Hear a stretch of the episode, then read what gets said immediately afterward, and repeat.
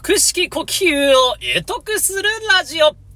おはようございます。こんばんは。腹式呼吸の先生ことヘイヘイです。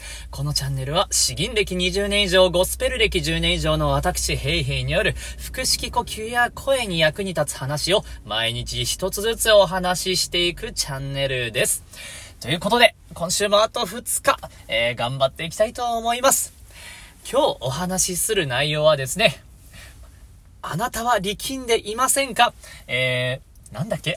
これダメだ。雑なやつだ。えっ、ー、と、まあ、あなたの声がですね、力みやすい5つのポイントということでお話ししていこうと思います。いつもですね、もうざっくりとテーマ決めてから話しながら内容を考えてるんですよね。で、そしてテーマを決めるときに、えー、投稿するときに整理するみたいな流れなんで、いつも多分若干ずれていいんですけど、どうかご了承ください。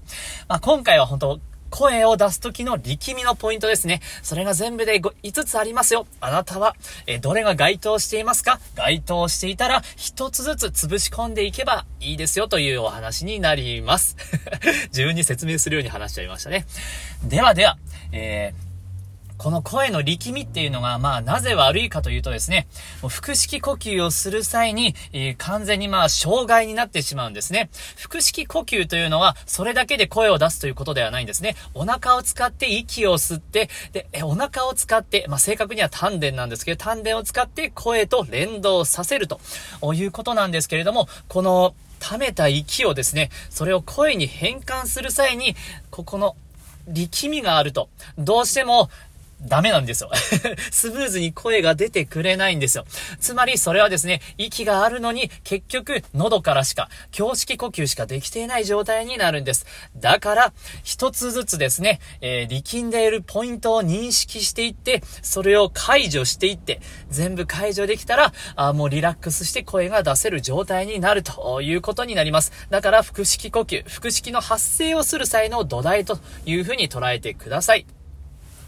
全部でですね、えー、力みのポイントは5つあります。順番に、えー、話していきますね。口から遠いところから行きたいと思います。あなたは自分で該当していないか、あ意識してみてください。一つ目は、手、手です。ハンド。まあ、歌っている時とかに多いですね。もう手をギューッと握ってしまうような人ですね。えー、それとかもう手がちょっとプルプル震えてしまうような人。まあ、あの、真剣に話したり、歌ったりすればするほどそういう傾向が出る人がいます。僕も結構手に力が入るタイプですね。そして二つ目。え二つ目は肩です。肩。まあ、先に全部言っちゃいましょうかね。二つ目は肩。そして三つ目は首。四つ目は喉。そして五つ目は唇ということになります。で、順番に詳しく話していきます。一つ目が手ですね。手、先ほども言いました。ギューって握ったりしてしまうような人、注意です。そうならないためにはですね、もう至ってシンプル。手がリラックスしている状態。これはまあ力んでるか力んでないかわかるかと思います。そして二つ目は肩。肩はわかりやすいですね。声を出している人。特に呼吸する際にまず肩が上下してしまう人ですね。あとは話している時にだんだんと肩がこわばってしまったり少し浮き上がってしまうような人。これも要注意です。対策はもう至ってシンプル。もうストンと肩を下ろしてリラックスした状態にすると。それをキープした状態で声を出すということです。そして3つ目。これは首です。首。首はまあ喉と近いんですけれども、首は首でですね、だんだんと首の後ろの方ですかね、そこら辺に多分意識がいってこわばってしまうような形になります。まあ肩と連動しやすいんですけれども、首の動きが硬くなってしまってないか注意してみてください。そして4つ目は喉。喉はまあ一番大きなポイントになりますね。まあいろんなところの力みと連動するわけなんですけれども、喉に力が入れば入るほど、もうあの、ホースの口が狭くなっていくような感じ、喉を通るときに、喉を呼吸が通るときに、障害が多くなるような、引っかかりが多くなるような感じです。そうなるときはですね、まああの、上を向いて、上を向いてですね、口をポカーンと開けて、ちくわのようになった気分で、あー、みたいな。感じで、一度声を出してリラックスしてみるといいです。えー、まあそうですね。これが僕が詩吟をやっている先生、別の先生からちょっと教わったやり方なんですけど、ちくわになってみよう。僕練り物で嫌いなんですけどね。まあこれは置いといて、ちくわになりましょうと。そして5つ目。5つ目は唇です。唇。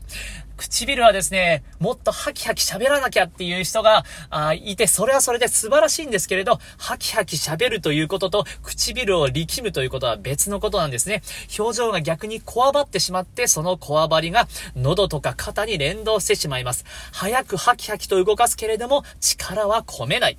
えー、このバランスが大切かなと思います。ということで、えー、だいぶペラペラと喋っていきましたけれど、5つのポイントをおさらいしましょう。5つですね。えー、まず、手。